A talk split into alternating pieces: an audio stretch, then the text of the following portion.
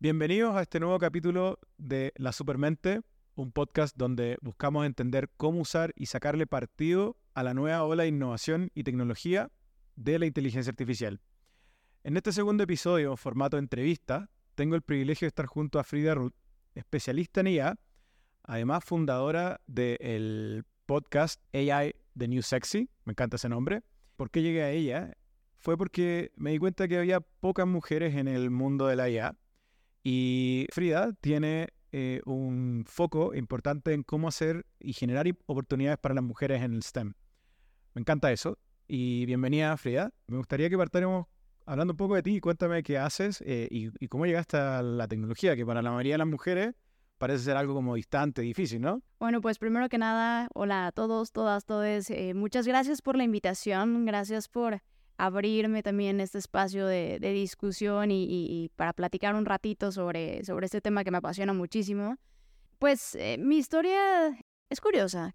Siempre hubo desde pequeña un gran interés por la tecnología. En mi primera computadora fue como a los 6, 7 años, porque tenía un tío que trabajaba como en, temas de informática y, bueno, por ahí me prestaba su computadora, luego me regalaron una me acuerdo todavía haberme conectado a internet con, con el cable telefónico, con, con, todavía recuerdo, era algo así como WordSpan, una, una clave así medio extraña que mantenía tu línea telefónica ocupada. Y pues en general siempre me la pasé eh, experimentando con, con la computadora, ¿no? Yo estudié dos licenciaturas, una fue en actuaría y la otra fue en finanzas corporativas y banca, pero en realidad no me terminaba de, de imaginar a mí misma ahí, ¿no? Era como, pues sí es algo que esté interesante, siempre se me dieron las matemáticas, las finanzas vinieron a darle como el aspecto un poco más de, aplicación, pero, pero no terminaba de verme yo ni trabajando en un banco, ni trabajando en temas de pensiones,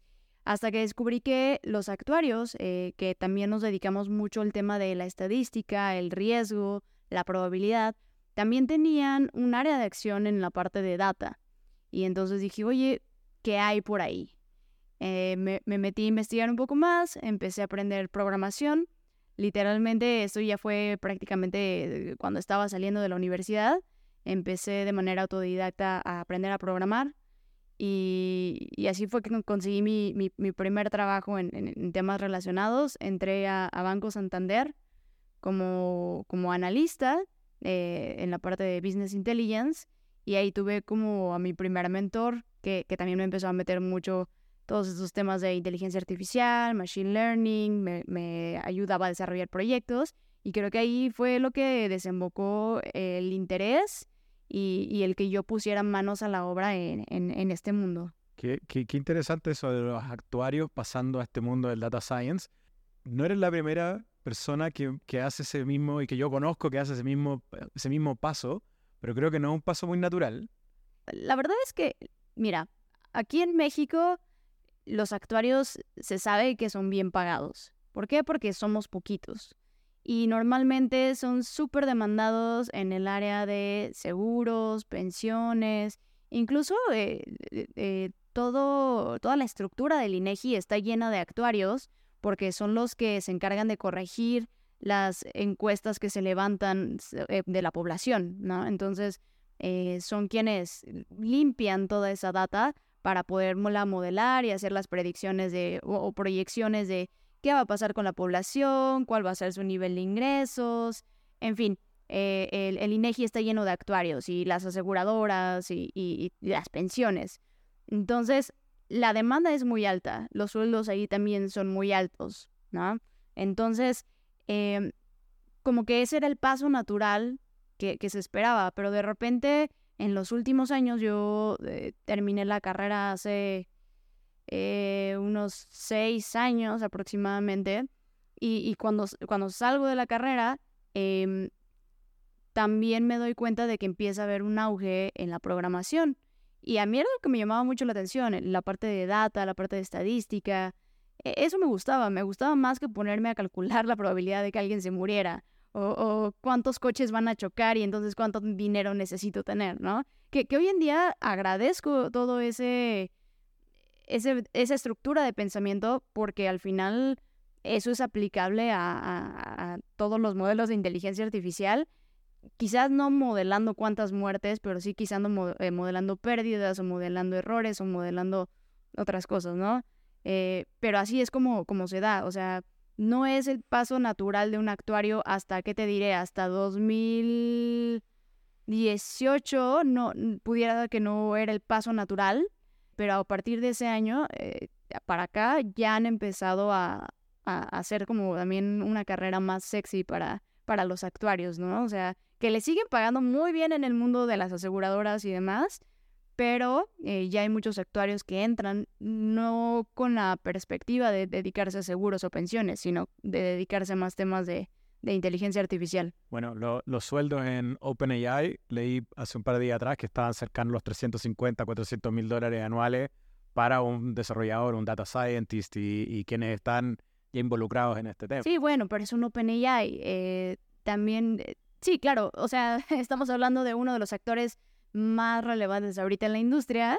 Eh, de hecho, e, es muy curioso porque tuve la oportunidad de conocerlos hace un año eh, en un evento del Centro de Altruismo Efectivo y era un grupo de 20 personas, o sea, eran poquititos, eh, en su mayoría hombres, ya sabes, ¿no? Hombre caucásico, súper europeo, ¿sabes? y ahorita... Estereotipo. Sí, claro. Y ahorita yo creo que el equipo ya debe ser muy grande, pero, pero hace un año nadie los topaba.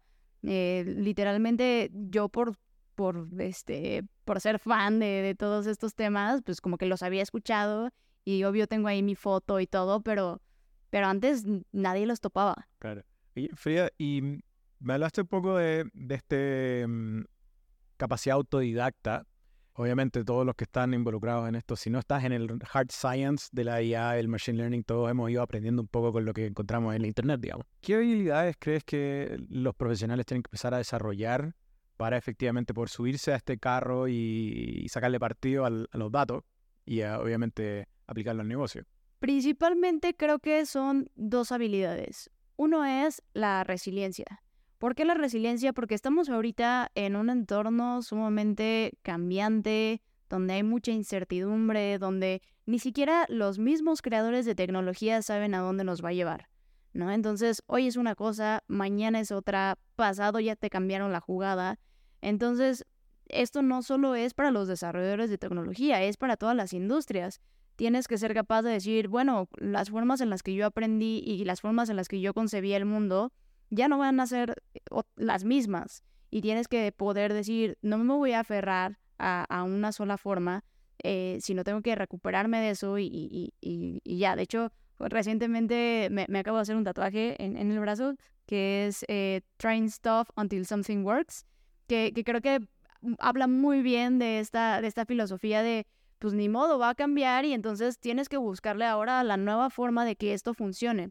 Entonces, la resiliencia es uno y, la otra que va muy de la mano es algo que el Foro Económico Mundial le ha dado este concepto que es learnability, la habilidad de aprender y desaprender.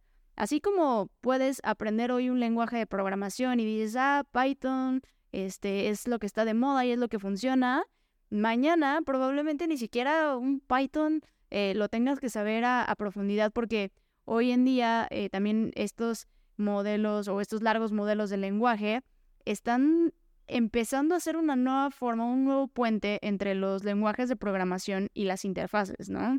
Eh, o, la, lógica que hay detrás de, la programación. Entonces, el nuevo lenguaje de programación casi casi que viene siendo el prompting, que está en lenguaje natural. Entonces es como, a ver, no me voy a casar tampoco con Python, porque chance mañana viene el lenguaje natural y pasado viene a lo mejor ni siquiera un lenguaje natural, ya se da solito con la interacción o con yo qué sé. Entonces es, es eso, es el, el, aprender y desaprender todo el tiempo y, y, no casarte con que las cosas se hagan de una manera y no casarte con la idea de que las cosas van a permanecer igual por mucho tiempo. Entonces eh, es un poquito aprender a surfear el cambio, aprender a, a, a no agarrarse tan fuerte de, todo. Obviamente hay valores que prevalecen, pero, pero hay otras cosas que tienes que dejar ir. Y, creo que esos son los valores principales para, para esta época donde te digo que todo es muy incierto, muy cambiante, eh, hay mucho hype por todos lados eh, y, lo único que nos va a poner, nos va a poder mantener sensatos y, con la cabeza fría es decir como, pues bueno, ser desapegados con, con, eso y decir, ok, se fue, ¿qué viene? Y la pregunta de rigor, creo que esto la debe haber escuchado anteriormente. Eh, ¿Nos va a reemplazar una inteligencia artificial? Yo creo que no nos va a reemplazar completamente. Sin embargo, va a reemplazar muchas de las cosas que hacemos. Em, de hecho, justamente hablando de OpenAI, eh, sacaron hace como 3, 4 meses un estudio que se llamaba OpenAI are OpenAI. Digo, no, ChatGPTs are ChatGPTs. Eh, y de lo que hablaba ese estudio era porque pues empezó a haber también un, miedo muy grande por cuál iba a ser el futuro del trabajo. Y entonces lo que hacían era tomaron una muestra de Estados Unidos y de esa muestra dijeron, ok, eh, lo que resulta de aquí es que tan solo el 20% de los empleos van a ser automatizados en un, creo que era 60%, ¿no? Entonces, no todos los empleos se van a ver afectados y, y aún así los que se vean afectados no van a estar afectados al 100%.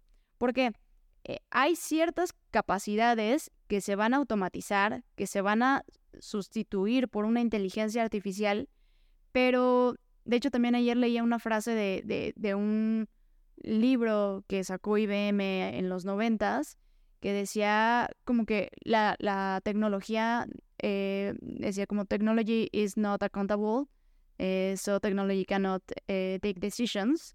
Entonces es eso, ¿no? O sea, pues, no puedes ser o, tener como este accountability hacia las decisiones que toma la tecnología, entonces por lo tanto no debiera tomarlas, ¿no? Entonces hay, hay muchas cosas que sí te sirven como punto de referencia, que te sirven para hacer tus, tus labores más rápidas, incluso hay algo que me fascina de la inteligencia artificial que es cierra una brecha de conocimiento muy importante. Por ejemplo, yo no sé, voy a decir algo muy simple, ¿no? Yo no sé nada de botánica, pero tengo una plantita que me fascina y que quiero aprender a cuidarla y que quiero darle los mejores cuidados. Ah, bueno, puedo sacar un prompt muy bueno eh, y escribirlo en, ChatGPT o en cualquiera de, eh, estos eh, largos modelos de lenguaje y pedirle que me diga cómo cuidar a mi plantita. Y por más que yo no sea una experta en botánica, voy a lograr un muy buen resultado y obviamente no va a ser el mismo resultado que un experto, pero voy a lograr resolver una tarea a un costo muy bajo, ¿no? Entonces empieza a disminuir esa brecha entre, a lo mejor podría ser entre generalistas y especialistas o entre personas que no tienen acceso a, una educación tan especializada, eh, pero tienes acceso a, una interfaz que, que tiene pues ya me atrevo a decir que todo el conocimiento del de, Internet, porque antes decías, bueno, tiene el conocimiento limitado hasta cierta fecha, ¿no? Pues ¿qué crees? Hoy con los plugins y con todas las adaptaciones que hay, pues ya se conecta también a Internet y ya puede tener actualizaciones y ya puedes eh, ver lo que pasó ayer y preguntarle y hacerle tratamientos en la información. Y, y, y ahorita te estoy hablando solamente de, de la perspectiva de, de un chat GPT, ¿no? Eh, ¿Qué pasa con la perspectiva de eh, las otras inteligencias artificiales eh, autogenerativas, bueno, pues ya puedes hacer imágenes, bocetos, puedes, eh, una de las cosas que también me, me emociona mucho es que vas a poder hacer pruebas de concepto de nuevos productos, ¿no? O sea, a ver, ¿qué pasa si quiero crear un nuevo diseño de unos tenis? O ah, recientemente vi de una lata para una marca. O quiero, o sea, no necesito ni siquiera hacer mi MVP eh, y, tardarme horas en Photoshop. Basta con que lo bocetee un poco con, un prompt y me dé un Mid Journey o un DALI o una de estas inteligencias artificiales, me dé un boceto, lo refine tantito y ya tengo una propuesta con, con haber haberle dedicado solo unos minutos eh, y, ya con eso, pues lo tomo como referencia para ya hacer un trabajo más refinado, ¿no? De hecho, hay, también algo que me preguntan mucho es de, oye, ¿no te da miedo que nos quiten los trabajos y es como, pues no, al contrario, me emociona. O sea, me emociona porque, por ejemplo, yo me dedico a la creación de contenido, pero soy una actuaria. ¿Qué sabe una actuaria de comunicación? ¿Qué sabe una actuaria de eh, redes sociales? Pues muy poco.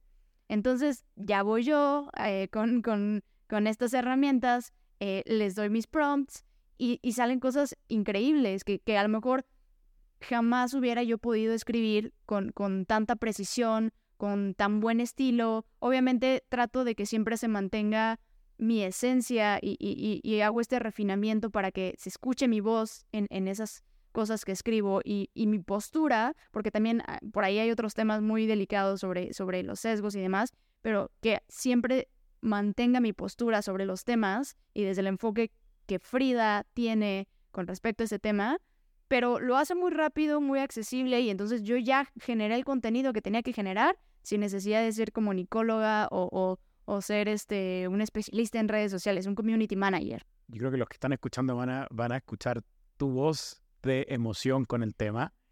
Eh, a mí me pasa lo mismo. Eh, y qué bueno no ser el único loco en la sala, ¿cierto? Como que... Sí, completamente. Quizás nos pasa a todos, pero te escuchaba hablar del el ejemplo de la planta. Eh, yo personalmente uso el ejemplo de la cocina. Es como no sé hacer una receta, cocino y le pido a ChatGPT o a una AI que me ayude. Eh, y creo que todos los que estamos en este círculo, como que usamos estos ejemplos que nos, nos retratan un poco a cada uno de nosotros. Me imagino que el tema de las plantas a ti te gusta. No, no, no se me interesa. Te, voy a decir uno que sí fue real. Eh, uno que sí fue real y que literalmente fue un voy a, a, resolver este problema en tiempo real porque tengo que accionar rápido. Es, eh, hace dos semanas estuve en Berlín y llegué y por algo se canceló mi reservación y fue como de, coño, ¿y ahora dónde, me voy a quedar?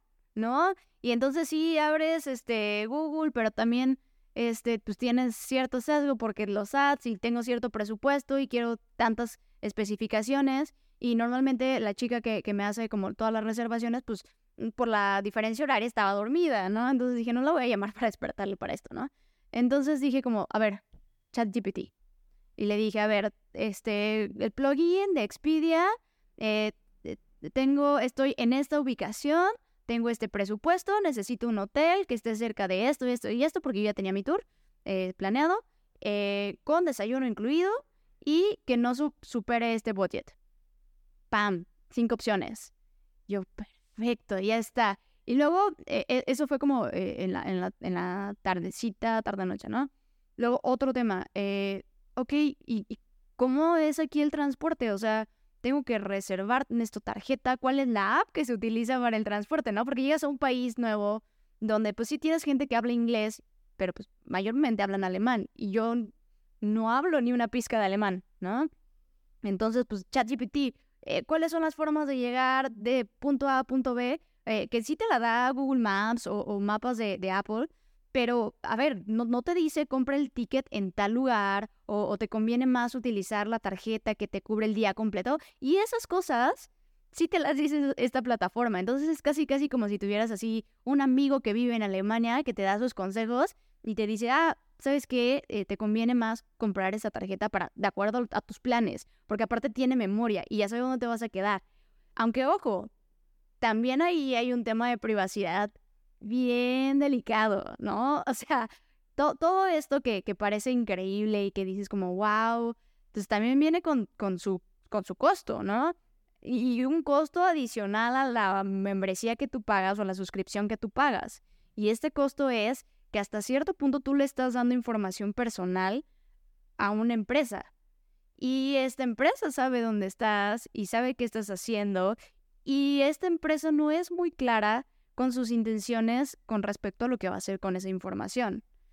Y ahí es donde, donde también empieza el dilema de, híjole, el potencial es increíble, em, e, e, está padrísimo, pero pues ya nos dirán aquellos que, se les liqueó el código fuente, creo que fue Samsung, este, se les liqueó el, código fuente y, después fue un, golazo que les metieron. Pero digo, a lo mejor mañana puedo ser yo, ¿no? O sea, que tomen esa información personal para alguna otra cosa. Bueno, pareciera que ahora estamos más conscientes de la privacidad de nuestra información, pero llevamos 20 años regalándole todos nuestros datos a los big techs.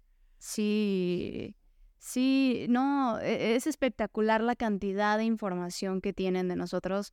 Eh, yo hay, hay un punto donde he reflexionado y he dicho como cualquier día de estos me voy a volver una hippie que no va a tener ni un celular, ni digo, o sea, e, es, sería excluirme de la sociedad casi casi, porque hoy si no cuentas con un smartphone, si no cuentas con una red social, es como si no existieras en el mundo digital y el mundo digital tiene mucha inferencia también en el mundo físico, ¿no? Entonces, es una forma, es, es, un dilema muy, muy complejo, porque no puedes agarrar y decir, me voy a ir de Facebook y ya, porque hasta cierto punto en Facebook está tu tía, la que no ves en no sé cuántos años, y en Facebook te mantienes en contacto con la prima que no sé qué. Entonces, desaparecer de esas redes es también excluirte de, una dinámica social y, y, entonces también se vuelve un problema de cómo construimos vínculos.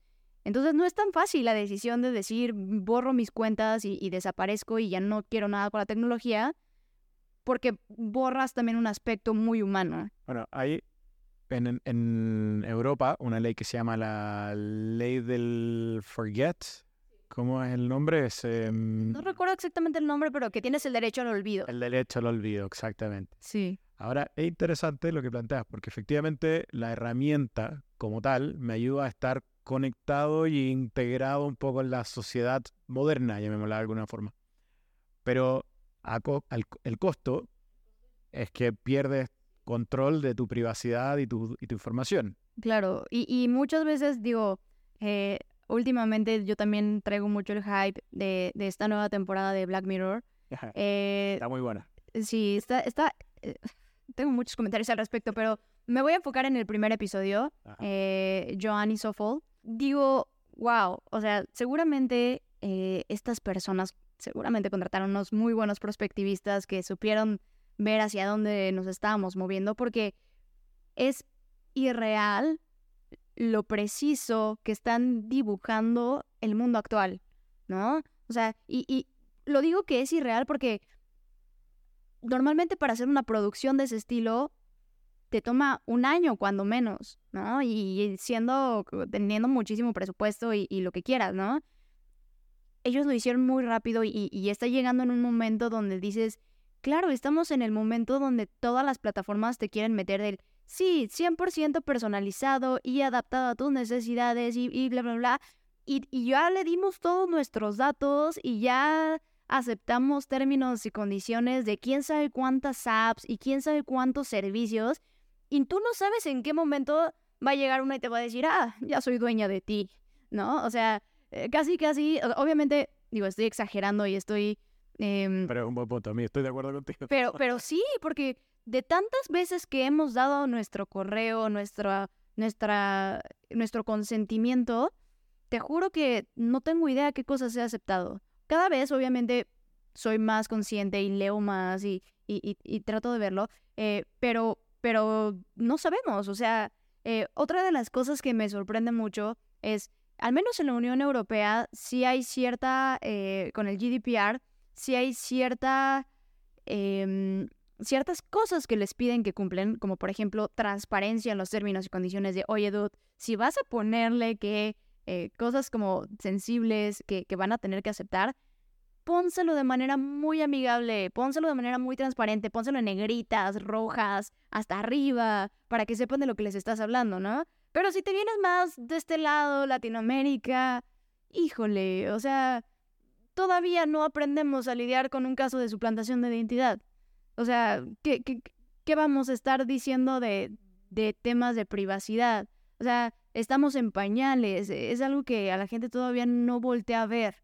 Eh, de hecho, también recientemente leía que justamente en la Unión Europea eh, están sacando una nueva eh, iniciativa de regulación para clasificar las inteligencias artificiales de acuerdo al nivel de riesgo, ¿no? Y entonces, justo escribía para, para el, newsletter que tengo en, LinkedIn, este, escribía así como, oye, pues nos están timando porque por una parte OpenAI sale y dice como, sí, hay que autorregularnos y hay que eh, adelantarnos y quiero que vengas y me regules y me revises y me audites, pero por el otro lado te digo, no, yo no soy de alto riesgo. O sea, mi tecnología, eh, si hace algo, pues no es mi culpa. Eh, va a ser la culpa del usuario que, que, que y, la aplicó. Pero también me quedo pensando, a ver, ok, desde el lado del usuario y de alguien que experimenta y que programa cosas con, con, con los productos de OpenAI, yo no soy una experta, una experta en la API de OpenAI. Yo no, yo no sé ni siquiera cómo está construida porque no es open source. ¿Cómo voy a saber cuáles son los riesgos de lo que estoy construyendo si no me dejas ver?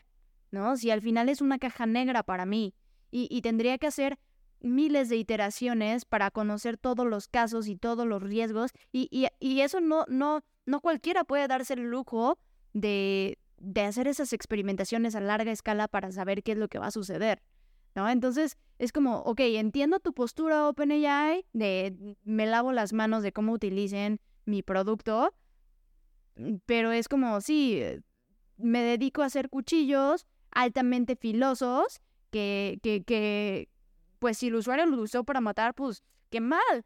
Yo lo dije, yo lo creé para que pudiera cortar la carne muy bien. Que él haya decidido cortar carne humana, uff, qué mal, ¿no? Eh, no sé, no sé. Eh, son temas muy delicados y son temas que, que apenas estamos como poniendo sobre la mesa y, y, y diciendo como, híjole, hasta dónde sí, hasta dónde no, hasta dónde limitamos la innovación y el progreso, hasta dónde, no sé, ah, mm, creo que difícilmente alguien tiene una respuesta que, que, que, que, que haga fit con todas las preguntas. No, y hoy día, hoy día estamos en un espacio donde efectivamente la implementación está en la capa, llamémosla fundacional, donde están los OpenAIs y quizás estos proveedores Hugging Face y los demás que están disponibilizando los modelos. Sí, DeepMind también, que está sacando impresionantes también. Meta, que también... Va como avión. sí. Me lo que han hecho. Pero desde la, vira, desde la mirada del, usuario tenemos mucha incógnita y estamos ahí un poco como aprendiendo y viendo lo que está pasando, un poco la ola rompiendo el, rompiéndonos en, un poco en los pies.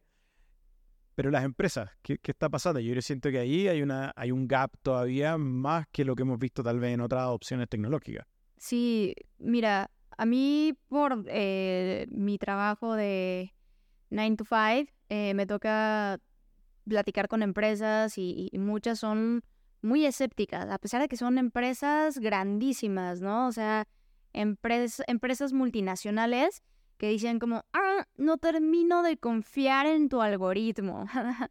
este, no termino de confiar que me vaya a traer mejores resultados y prefiero hacerlo a la antigüita, ¿no? Y estoy hablando de empresas multinacionales que en teoría tienen toda la lana para implementar lo que quieran. Ahora, fuera de mi trabajo de 9 to 5, eh, también doy, clases o talleres a, empresas quizás no tan grandes, algunas eh, también del tamaño, y, hay una gran curiosidad, pero a su vez miedo, pero a su vez este, quiero experimentar, pero no sé ni en qué experimentar, eh, dime, dime cómo lo utilizo, ¿no? Y, por eso también mucho el nombre de, de mi podcast, de AI is the new sexy, eh, bueno, le quité el is, pero AI, the new sexy, eh, es porque ahorita claramente, digo, yo empecé con el podcast hace tres años, ¿no? Y, y desde ese entonces yo decía como, pues sí, es un tema súper sexy, que, que todo el mundo como que quiere hablar y, no, no me esperaba que de repente iba a, a, tener este boom y que todavía iba a ser más sexy y que todavía iban las empresas a rogar por porque les dijeras cómo utilizarla. Y es como, a ver, tranquilo, eh, tranquila, o sea, capaz que tú ni siquiera la necesitas, ¿no? Es bueno y es, es este bastante apropiado que quieras tener conocimientos generales, pero no todo se le echa inteligencia artificial, ¿no? O sea, hay que saber también entender cuáles son los casos de uso, cuáles no. Eh, hay que saber, pues, entender bien eh, para qué. No es jugarle y, eh, meterte a programar por programar. Antes que cualquier cosa, lo que yo siempre le digo a mis clientes, a mis alumnos y, a mis amigos es, cuando tú quieres utilizar inteligencia artificial, primero pregúntate para qué. ¿Cuál es el objetivo final de, lo que quieres lograr? Porque si no llegas a este mismo problema que tienen eh, los emprendedores de que se enamoran de la solución antes de, de, entender bien el problema, ¿no? Y entonces dicen, sí, gasolineras VIP. No sé si tú ubiques la referencia, pero no, es, es, e, es, es un ejemplo muy, muy mexa eh, de, de una, una película que también aquí de México que, que gasolineras VIP, llegamos, te llevamos gasolina donde quiera que te encuentres, ¿no? Y entonces, este, en su momento, gasolineras VIP era una idea que decías como, esto no, no tiene ni pies ni cabeza y no es rentable, ¿no?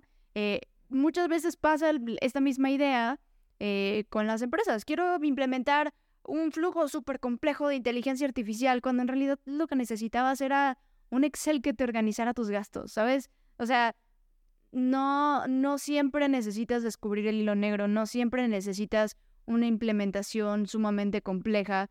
O al contrario, eh, hay que saber en dónde sí y en dónde no y hasta qué punto, ¿no? O sea, tú me decías, ¿nos van a sustituir las inteligencias artificiales? Pues a lo mejor en ciertas actividades, habrá en otras donde, ni modo, las tiene que seguir haciendo el ser humano porque el impacto que tienen esas actividades no pueden ser tomadas por una inteligencia artificial. ¿Por qué? Porque las inteligencias artificiales han aprendido del Internet.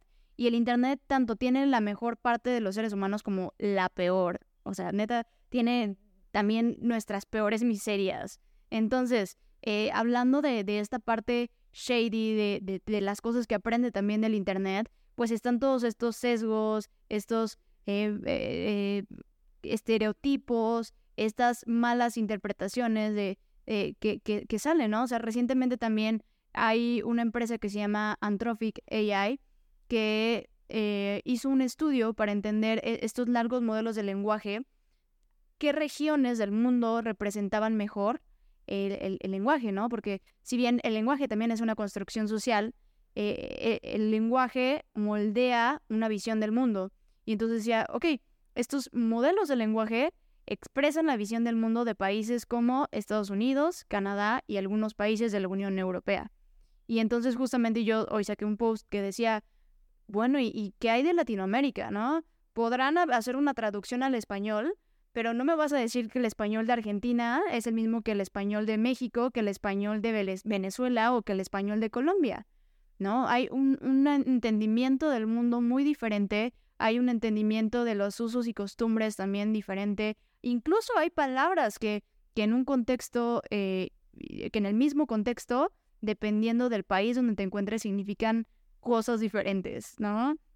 Entonces, eh, ese también es un tema de, representatividad, de que necesitamos participar activamente no solo en el uso, sino también en el desarrollo, en la retroalimentación, en, el cuestionamiento de lo que pasa con la inteligencia artificial. Y por eso a mí me preocupa el que de repente eh, ciertas empresas eh, digan como, no, no, no, yo estoy desarrollando inteligencia artificial, tú trabajas para mí, no puedes opinar al respecto. Y, y, lo digo no solo de empresas tecnológicas, hay empresas que nada tienen que ver con tecnología, pero por ahí tienen un desarrollo y dicen, no, ya no puedes opinar de inteligencia artificial públicamente eh, porque no queremos que piensen que es la visión de la empresa. Y, y, y me preocupa porque digo como, ok, si los que están usando inteligencia artificial no pueden opinar y no pueden levantar sus, sus, concerns al respecto, ¿quién lo va a hacer? Leía un post de un tuitero, eh, estos influencers, eh, Brandon, Brandion, algo así. Voy, a dejar el, el, link en, en, los comentarios, pero eh, que decía exactamente lo mismo, que se había acercado Meta a, hacerle, a pedirle horas de consultoría para, para que Meta pudiera entender cómo comunicar mejor sus productos AI en las redes sociales. Y este chico reclamaba, decía, no pude llegar a puerto con Meta porque me pedían que dejara de hablar públicamente sobre otros modelos de AI, no podía compartir mi opinión ni mi percepción sobre lo que estaba haciendo Meta, ni tampoco podía hablar del desarrollo de otros, de otra en otra industria de inteligencia artificial. Entonces, finalmente estaban coartando un poco la libre expresión de cierta, de cierta forma, pero también estaban destrozando el negocio que este mismo chico tenía, con el cual lo habían pedido que se acercara, por el cual se habían acercado a él, entonces no tenía ningún sentido. Pero me llama la atención que efectivamente la necesidad de expresar, comunicar y entender tiene que ver justamente con lo que dices tú, cómo profundizamos, cómo entendemos que estos modelos efectivamente marcan un poco el espacio para todos y son representativos. Claro, y, justamente llevo varios días dándole vueltas a este tema, porque pues sí, yo em, trabajo para una empresa de tecnología, donde es el caso, y, y digo, es que, ¿qué voy a hacer? O sea, una, yo no puedo permitirme no hablar de estos temas. ¿Por qué? Porque sé que si bien quizás no soy la super influencer con los millones de seguidores, pero soy una mujer mexicana eh, que pertenece a la comunidad LGBT, que tiene, eh, o sea, tengo muchas características que dan mucha diversidad al tema de la inteligencia artificial. Y entonces no puedo permitir salirme del ecosistema y dar una perspectiva donde no hay más perspectivas como la mía, ¿no? Y, y te digo, no es porque yo sea la gran maravilla, pero, pero todas las perspectivas suman, o sea, también hace unos días leía que el Vaticano sacó su propio framework de recomendaciones éticas para, para las empresas, para el uso de la inteligencia artificial, o sea, el Vaticano. Y, y por un momento decía yo, como, ¿qué está pasando aquí? ¿En qué momento el Vaticano viene y, te dice esto, no? Pero por otro lado, digo, ok, lo celebro porque necesitamos esa diversidad. Y, y entonces debiera de haber también una forma de, de protegernos o, o, de crear algún marco regulatorio también que nos proteja de, de sí poder discutir, porque ah, dices, ok, entonces si los que hablamos en redes sociales y generamos contenido vamos a ser silenciados, eh, ¿quiénes van a hablar del tema? ¿No? Regreso al mismo punto. ¿Quiénes van a hablar del tema? Y, y, y, por otro lado, eh, si, no, si nos salimos de estas empresas, hay veces que el, el trabajo de, de freelancear tampoco es tan fácil, ¿sabes? Tampoco te da de comer de la noche a la mañana, es un trabajo de años. Vivir del contenido es difícil. Vivir del contenido es súper difícil. Y es por eso que yo te digo, de 9 to 5 tengo mi, mi trabajo y, y, por otro lado, eh, en las noches soy prospectivista y en las noches soy generadora de contenido.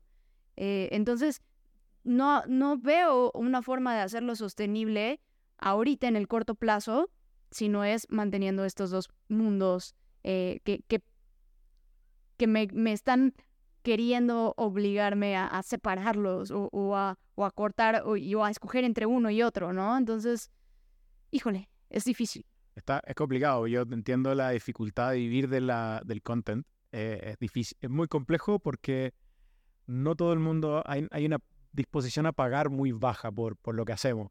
Yo me incluyo en, el, en la problemática, me pasa también. Pero creo que el y concuerdo contigo, el, es tan importante el tema que no me importa recibir, ni, ni, ni, espero recibir nada a cambio, sino que solamente la pura conversación creo que ya es suficientemente enriquecedora, ¿cierto? ¿Cómo, cómo ha sido eh, eh, esa misión y, y, un poco tomando lo del, de tu podcast AI, The New Sexy, para que después la gente también se suscriba y te escuche? Pero un poco con la bandera del empoderamiento de la mujer. Creo que eso también es súper interesante. Eh, la igualdad de género también es muy importante. ¿Y cómo lo ves tú que ah, está migrando efectivamente en el mundo de la IA? Porque, lo que te decía al principio, hay muy pocas mujeres hablando eh, y tú misma ya lo, lo tienes más claro. Sí, de hecho, cuando yo empecé, como te decía, empecé a programar de manera autodidacta. Entonces, pues, te empiezas con tus cursitos en plataformas, buscas videos de YouTube, lees este, blogs al respecto y demás, pues para empezar te das cuenta de que la mayoría de estos contenidos son generados por hombres. Hombres que hablan inglés, seguramente europeos o americanos.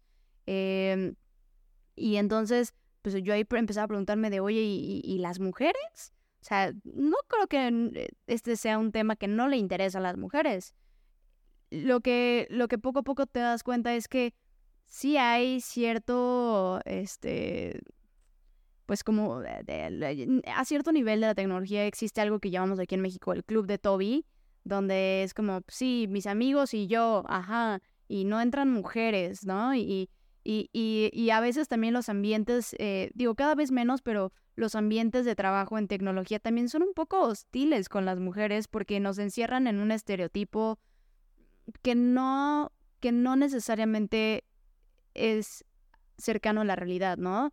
O sea, eh, yo conozco chicas que les encanta el make-up, eh, que les encanta la moda y también son programadoras y también son gamers. O sea, no tienen por qué estar peleados estos mundos, pero lo que, lo que muchas veces sucede es que te dicen que la persona que trabaja en tecnología tiene que lucir y ser de una manera, ¿no? Y es como, bueno, ¿cómo rompo con ese estereotipo, no? Entonces, cuando yo empecé en este mundo, dije como, bueno, a lo mejor mm, yo no soy la experta, yo eh, voy empezando en ese camino y dije, pero seguramente habrá alguien que se siente identificado, identificada con mi historia, eh, alguien de Latinoamérica, alguna mujer, eh, y entonces, pues quiero que al menos digan como, ah, mira, por ahí hay una morra haciendo algo interesante y, y quizás el día de mañana yo puedo ser igual, ¿no? O mejor, ojalá que mejor, ¿no? Eh, entonces, creo que el tema de la visibilidad también es súper importante, el saber que sí se puede llegar a, tener buenas posiciones, a, tener una voz en la industria, a, tener un espacio, un lugar. Eh, y entonces yo dije, ok, voy a generar mi propio espacio. Y entonces dije, ok, empecemos eh, dando por hecho que, pues sí, encontrar mujeres en todas las industrias que hablen de inteligencia artificial es difícil, entonces abrí un poco más el scope y dije, me voy a traer mujeres expertas en su industria que hablemos de, de, estas preguntas difíciles. Y entonces era como, bueno, me voy a traer alguien que habla de perspectiva. Y entonces en, la perspectiva, ¿qué ves con, en torno a la inteligencia artificial? Eh, ¿Cómo te parece que va a cambiar? ¿Qué, qué, piensas, no?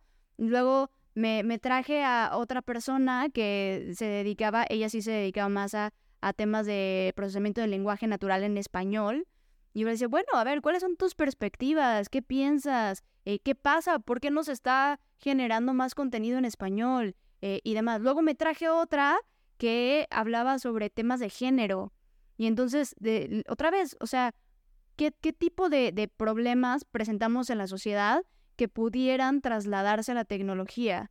Y entonces así fue que fui abriendo el espacio a estas mujeres Después también empecé también a incluir un poco a hombres, pero en su mayoría son mujeres, eh, para darles esa voz y ese espacio para la argumentación y para el análisis, porque, porque estos espacios se necesitan, ¿no? Entonces, eh, y, digo, empecé con algo tan sencillo como es una mujer, eh, pero también hay, hay que empezar a voltear incluso otro tipo de poblaciones más diversas, ¿no? A lo mejor eh, no solo mujeres, sino a lo mejor eh, personas transgénero, personas de la comunidad LGBT, personas con discapacidades, personas, o sea, eh, con temas de salud mental, o sea, aquí hay muchos temas, ¿no? O sea, por ejemplo, ¿cómo, ¿cómo introduces a alguien que quiere trabajar en temas de visión por computadora y a lo mejor es ciego? O sea, puede sonar hasta chistoso que lo mencione, pero, pero no debiera de ser un espacio excluyente, ¿no? O sea, hay, hay muchas cosas que, que todavía no nos estamos preguntando porque también estamos dando los primeros pasos, viendo cómo, cómo crece la industria, cómo crece el mercado y, demás, pero que no porque esté creciendo y esté en pañales, no debemos de dejar de, de, traer a la mesa que existen estos eh, estas otras poblaciones o estas otras personas que también tienen una voz porque les va a afectar directamente lo que la inteligencia artificial decida. Qué interesante eso, Frida. Y, y, mm, estas personas, y quizás que no están pensando en entrar en este mundo, en la tecnología y en la IA, eh, ¿qué les dirías para, para motivarlos a que sí lo hagan? Pues una de las cosas que me preguntan es, oye, si quiero trabajar en tecnología, ¿tengo que aprender a programar? Y alguien muy purista dirá, sí. Alguien más eh, random como yo dirá, no. y, y, mi respuesta es no porque la tecnología es algo crossfuncional, es algo cross industria, es algo que, que por sí solo casi casi ni siquiera debería de ser una industria. Eh, porque hoy aplicas la tecnología en lo que sea. Entonces, es, si quiero aplicar eh, eh, tecnología, mm, puedo ser un biólogo y entender cómo funciona la inteligencia artificial y aplicarlo a mi campo de estudio. Puedo ser a lo mejor un marquetero y entender cómo aprovechar un algoritmo. Puedo ser, o sea, no tienes que aprender a programar hay, se necesitan muchas cosas, además de programadores, y, que creo que por eso también hemos metido la pata durísimo en, muchas de las cosas que, han salido al mercado, porque se piensa que los programadores tienen una visión diversa, una visión em, más eh, em, como no tan especializada del mundo, ¿no? Y, y, y, y no, ni los programadores ni, ni, ni, nadie, no estamos acostumbrados porque incluso los modelos educativos nos, nos llevan a ser especialistas, ¿no? Y no, nadie te obliga a que sepas de derechos humanos, nadie te obliga a que sepas de cuestiones de género, nadie te obliga a que sepas de, de psicología humana, ¿no? O sea, seguramente cuando crearon Facebook, nadie estaba pensando, oye, este algoritmo al final puede llevar a tener problemas durísimos de depresión o de ansiedad o puede llevar al suicidio a, muchas personas, ¿no? Nadie lo estaba pensando, pero seguramente si en, la trayectoria de cómo se va desarrollando este producto hubieran tenido un asesoramiento de un psicólogo, un sociólogo, un antropólogo, un diseñador, un, ¿sabes? Un equipo diverso, probablemente hubieran podido empezar a ver estos problemas y no dejar que llegáramos al límite, ¿no? Y, es por eso que yo también siempre promuevo que, dentro de cualquier empresa los equipos sean diversos, porque tú no tienes todas las respuestas y no tienes por qué tenerlas, pero sí eres responsable de, incluir otras perspectivas porque no te tienes que reconocer como alguien que no sabe todo. Y, desde esa humildad, eh, el, poder aceptar que no lo sabes y, incluir a los demás, va a enriquecer tu producto, va a enriquecer lo que puedas aportarle al mercado y, básicamente lo que le puedas aportar a la humanidad, ¿no? Entonces, eh, ahí sí creo que sí tenemos una responsabilidad de, de, de, hacer estos equipos diversos para que la tecnología no replique los mismos problemas que hemos venido arrastrando desde hace años, ¿no? Porque decían, no, la esclavitud se acabó eh, hace tantos años. No, o sea, a ver, otros modelos de pseudoesclavitud en la época actual son estas personas que se ponen a etiquetar datos eh, súper violentos, súper agresivos y que después terminan eh, siendo afectados psicológicamente. O sea, ¿y por qué, por qué digo esclavitud? Porque al final tienen que cumplir con una jornada muy específica, eh, sufriendo de ciertos maltratos, a lo mejor no físicos, pero sí psicológicos, y con una paga terrible. Entonces, esa es como la, la, esclavitud del siglo XXI, ¿no? Entonces, eh, tenemos que, que, pensar que estos problemas se siguen replicando, em, pero se, tangibilizan en, en, nuevos artefactos, en, nuevos, en nuevas situaciones o contextos. Y a lo mejor ya no es eh, una, una sola eh, población racializada, sino a lo mejor ahora es una generación, o, a lo mejor, y me refiero a que a lo mejor eh, son personas ya que ya no pueden ser empleadas porque por el mismo sistema económico lo sacaron del sistema económico y es el único trabajo que le queda. O son personas que, que viven en un país donde no hay suficientes industrias y entonces pues ese es el trabajo que hay y que se les paga, pues ni modo, ¿no? O sea, es, es, es un tema muy difícil. Qué complejo lo que mencionas de la segregación y lo conecto con lo que decías al principio, el sesgo que tiene la, la IA, que nace un poco del sesgo humano y esa misma segregación que está intrínseca en la humanidad, en la cultura y en la economía, de cierta forma la estamos alimentando de vuelta en el, mismo entrenamiento y estamos haciendo una IA más inclusiva, probablemente no. Probablemente no. Lo que sí y lo que Digo, yo soy optimista y entusiasta de la inteligencia artificial y algo que, que, que, me mantiene con el optimismo es que cada vez hay más personas que sí levantan la mano y dicen como, oye, pero a ver, ¿con, con qué entrenaste tu modelo? ¿Por qué? ¿Para qué? Eh, ¿Era necesaria esa variable? Eh, ¿Esa información fue levantada con ese propósito? Y, y esas personas que levantan la mano y cuestionan me dan esperanza de que a lo mejor estos errores, estos sesgos, esta, eh, eh, eh, estos problemas sociales que viene arrastrando la data, alguien las pueda ver y se pueda hacer una corrección, aunque sea manual. Y, y, digo, obviamente no puedes cambiar la historia porque la historia pues ya pasó, pero sí puedes eh, volver a balancear el presente para que el futuro sea más equilibrado. Eso, aprender un poco, ¿no? Frida, em, increíble la conversación. Em, quería hacerte un último espacio para que invites a la gente que está escuchando la Supermente a que te siga y obviamente que se, eh, se, suscriba a tu podcast. ¿Dónde lo hacen? Pues mira, me pueden encontrar primero que nada en todas las redes sociales como Frida R-U-H, Frida Ru. En LinkedIn también me encuentran como Frida Ru. Eh, te digo, en, todas las redes sociales así me van a encontrar. Y el podcast lo encuentran como AI de Artificial Intelligence, las iniciales AI, The New Sexy, el nuevo sexy. Entonces me encuentran en Spotify, Apple Podcasts, Google Podcasts, cualquier plataforma de streaming, ya estamos por ahí, incluso Amazon Podcast, que también este, por ahí andamos. Entonces, em, les digo, estamos por lanzar la cuarta temporada.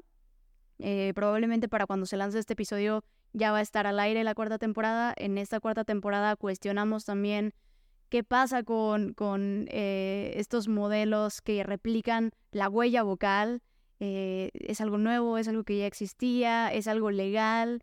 ¿qué, ¿Qué va a pasar con todo eso? ¿no? Cuestionamos, me encanta cuestionar todo, ¿no? Entonces, ese es como mi espacio seguro para hacerlo. Igual, si quieren hacer alguna colaboración, yo abierta a, a, conversar, a, digo, ya les, les tengo ahí mis mensajes abiertos. Entonces, cualquier persona que quiera acercarse, preguntar, porque yo sé que ahorita también saqué muchísima información, sacamos cosas súper interesantes. Eh, a veces va a tomar tiempo en lo que, ah, ¿qué, ¿qué, fue lo que se platicó? Ah, sí, esto, y entonces podría pasar. Tómense el tiempo para procesar lo que necesiten y, pues nos seguimos leyendo en, en, en, cualquier red social. Buenísimo. Frida, nuevamente, muchísimas gracias. Eh, ha sido un placer conversar contigo, muy entretenido. Eh, Hombre, el placer es todo mío. Muchísimas gracias. Energía fenomenal. Así te, te, te felicito y, y, muchas gracias. Así llegamos al final de este episodio de La Supermente. Gracias por acompañarnos en la búsqueda del entendimiento y de cómo le sacamos partido a esta Hola de Innovación y Tecnología.